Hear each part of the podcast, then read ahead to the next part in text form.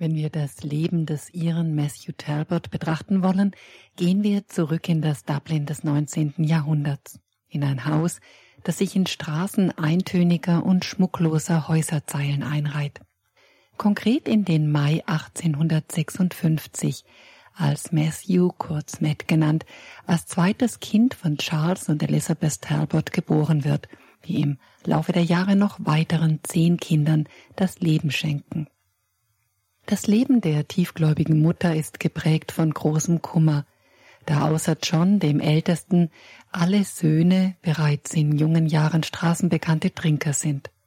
Nur ihr Mann gibt im Laufe der Jahre und durch ihr beharrliches Bitten das Trinken auf. So überleben von den Söhnen auch nur Matt und John das 40. Lebensjahr, und eine Veränderung zum Guten ist bei Matt zumindest in seinen Jugendjahren nicht zu erkennen.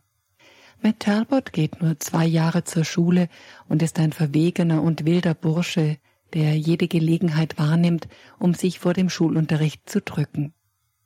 Als Zwölfjähriger wird er als Laufbursche in einer Weinhandlung angestellt. Er fühlt sich erwachsen, genießt es viel zu hören und zu sehen und am Wochenende ein paar Schillinge Lohn zu erhalten, über die er frei verfügen kann. Doch schon bald ist er der Knackmandeln und Limonade überdrüssig und für den Himbeersaft, mit dem er sich zunächst die Pausen versüßt, wird er von seinen Kollegen verlacht, so dass es nicht lange dauert, bis er, noch nicht dreizehn Jahre alt, jeden Tag Bier trinkt. Nicht einmal die Prügel des Vaters können ihm etwas anhaben. Nur der Blick der Mutter, wenn er nach Hause kommt, tut ihm weh. So kommt der Tag, als der Vater ihm mehr unglücklich als zornig eine neue Arbeitsstelle im Hafen- und Dockamt besorgt, wo er selbst arbeitet und meint, den Sohn besser überwachen zu können. Doch auch hier bieten sich rasch Gelegenheiten weiterhin zu trinken. Lediglich ein Umstieg von Bier auf Whisky erfolgt und wieder kommt Matt abends in angetrunkenem Zustand nach Hause. Seine Mutter Elisabeth, die immer einen Rosenkranz bei sich trägt, beobachtet machtlos das Verderben ihres Jungen, dessen kraftvolle, fröhliche Augen sich zunehmend in die eines haltlosen Trinkers verwandeln. So betet sie und vertraut ganz auf Gott. Matt verbringt weiterhin Woche für Woche die Abende am Stammtisch. Als er im Jahr 1884 im Alter von 28 Jahren eine Woche lang nicht an seinem Arbeitsplatz erscheint, erhält er keinen Wochenlohn so dass ihn der quälende Durst nach Brandwein vor die Tore seines Arbeitgebers treibt, wo er beabsichtigt, sich seinen Kollegen anzuschließen und sich von ihnen aushalten zu lassen. Doch diese nicken nur kurz in seine Richtung und gehen weiter. Für Matt Talbot ist dieses Erlebnis der Beginn einer Lebenswende. Nachdenklich geht er zu seiner Mutter und sagt zu ihr, ich mache das Versprechen. Seine Mutter begreift sofort, was er meint. The Pledge ist das Versprechen der Enthaltsamkeit vom Alkohol. Matt geht in das nahegelegene Seminar der Dubliner Erzdiözese, fragt nach einem Priester und legt zunächst für drei Monate das Gelöbnis ab. Statt abends in das Wirtshaus zu gehen, geht Matt nun in die Kirche, kniet sich in eine Holzbank und versucht zu beten – obwohl ihn zunächst die mangelnde Konzentration und der quälende Durst schwächen.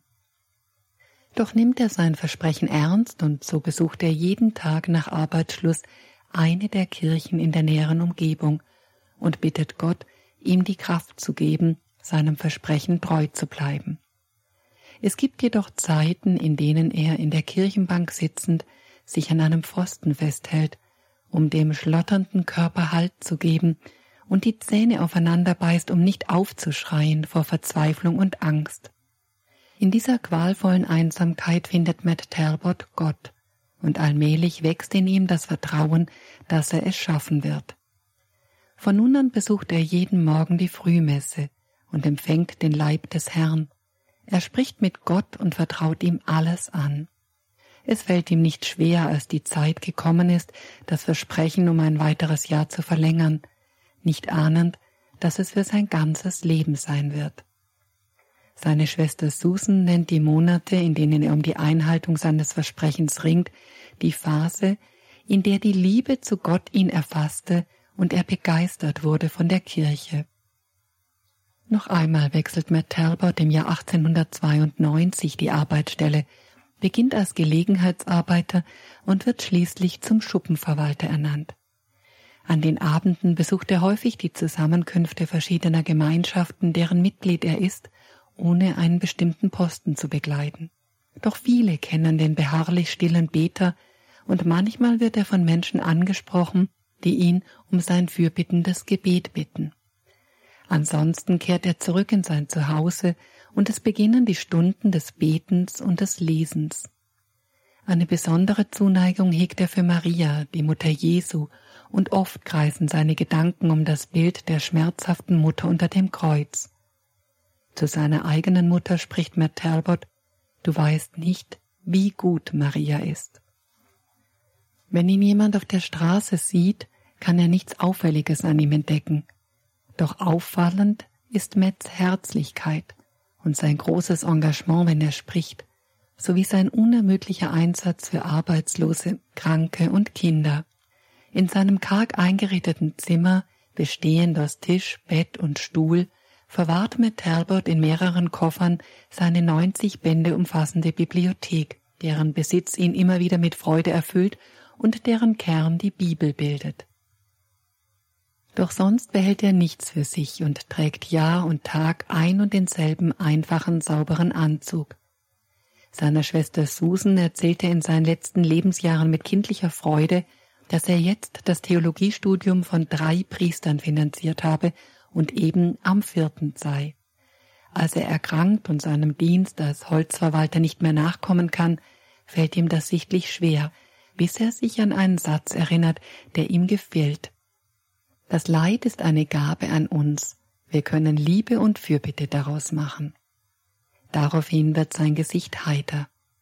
Knapp zwei Jahre nach dem Ausbruch seiner Krankheit, währenddessen er immer wieder versucht hat, seine Arbeit im Holzlager aufzunehmen, geht Matt Talbot am 7. Juni 1925 zur 10 Uhr Messe. Kurz vor dem Erreichen der Kirche bricht der Tod zusammen. Bald kommen zahllose Gläubige an sein Grab und es werden die ersten Gebetserhörungen berichtet. Die Gebeine Matt Talbots liegen seit 1972 in der Pfarrkirche Unsere Liebe Frau von Lourdes. Drei Jahre später unterzeichnet Papst Paul VI. das Dekret über die heroischen Tugenden Matt Talbots und erklärt ihn zum ehrwürdigen Diener Gottes. In dem Dekret heißt es, Matt Talbot schenkte sich vollkommen Gott. Mit großer Treue, die niemals nachließ, bemühte er sich, Gott in allen Situationen seines Lebens zu lieben.